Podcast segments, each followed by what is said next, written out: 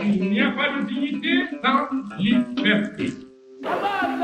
Je vous demande à tous de ne reculer devant aucun sacrifice. Gloire éternelle au peuple qui lutte pour leur liberté. If it needs be, it is an idea for which I am prepared to die.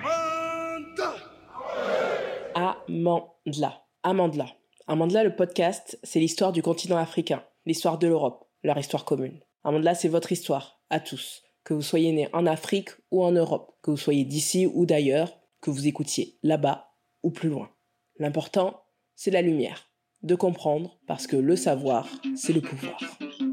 Est-ce que vous vous êtes déjà demandé pourquoi les frontières des pays d'Afrique semblaient avoir été tracées à la règle? Pourquoi le français est l'une des rares langues à être parlée sur tous les continents? La signification que peuvent avoir les coiffures des femmes africaines? Bienvenue sur Amanda. Le continent africain fait environ 30 millions de kilomètres carrés. Est-ce grand? Est-ce petit? C'est difficile à définir sans comparer au reste du monde. Pour avoir un ordre de grandeur, il est toujours possible de regarder une cartographie du monde pour se repérer. Si nous observons un planisphère, nous pourrons dire que l'Afrique est plus petite que la Russie, que le Groenland, quasiment identique à l'Amérique du Sud.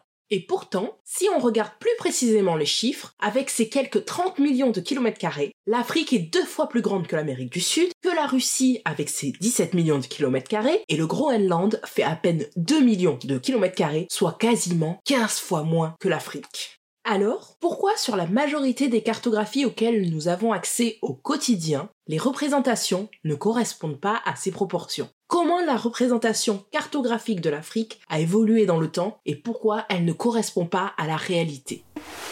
La cartographie, c'est entre autres un moyen de représenter le monde tel qu'on le perçoit tel qu'on le connaît à une époque donnée. La contrainte lorsque l'on tente de représenter la réalité de notre monde, c'est que notre planète est une sphère légèrement aplatie au niveau des pôles, et les représentations que nous avons l'habitude de voir sont à plat. Il faut donc tenir compte du fait qu'il n'est pas possible d'en respecter parfaitement les proportions en cartographie et d'être exact, car il s'agit d'aplanir une sphère. Chaque cartographie est une projection du monde, et le simple fait de passer de trois dimensions à deux dimensions va déformer la réalité.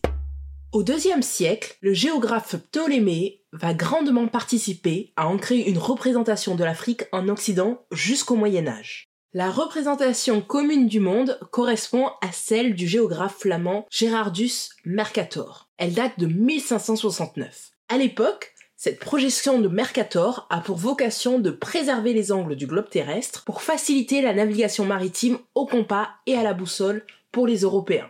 Certes, les angles sont préservés, et donc les caps lors des explorations de l'époque, en revanche, les distances s'en trouvent fortement disproportionnées. Si nous regardons de petites zones géographiques, la déformation est assez peu marquée. En revanche, avec un regard plus global, les territoires proches de l'équateur auront des proportions plutôt justes, là où les plus éloignés de l'équateur seront incontestablement agrandis. C'est d'ailleurs la raison pour laquelle, sur la projection de Mercator, les pays de l'hémisphère nord sont surdimensionnés en regard de la réalité, là où ceux de l'hémisphère sud sont proportionnellement sous-dimensionnés.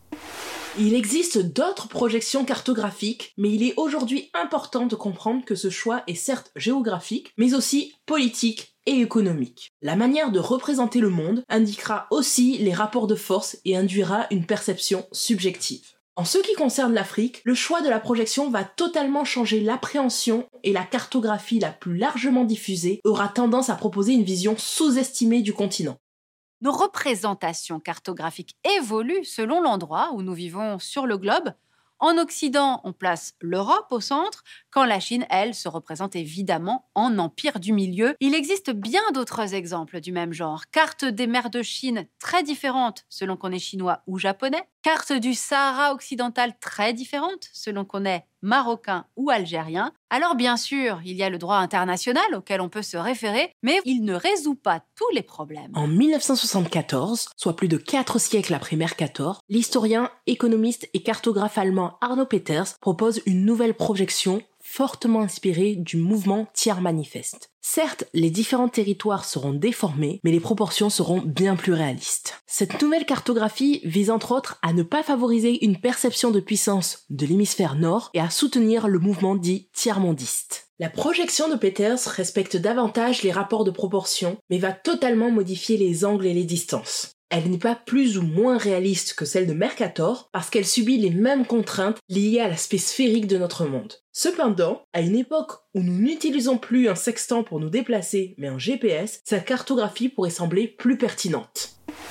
Au-delà de la taille du continent africain qui n'est pas respectée, c'est également l'orientation du monde avec le nord en haut et le sud en bas qui devient géopolitique. Pour aller plus loin, les pays représentés au centre de la carte favoriseront les uns et léseront les autres. En effet, au XIIe siècle, les cartographes arabes plaçaient le sud en haut des cartes, là où Jérusalem y plaçait l'est. Aujourd'hui encore, et plus de 450 ans après, la projection de Mercator continue d'être une référence et de donner l'impression que l'Afrique reste un petit territoire. Cette représentation obsolète participe dans une géopolitique mondiale à ancrer une vision avec des pays du Nord globalement puissants et des pays du Sud plus petits, plus anecdotiques. Les écoles, les géants de l'informatique utilisent cette projection de Mercator car les contours des territoires sont fidèles à la réalité, mais les proportions restent inexactes. Le géographe Jean-Christophe Victor, à l'origine de l'émission Le Dessous des cartes, explique en 2016 à quel point la cartographie est politique plus que réaliste. En fait, les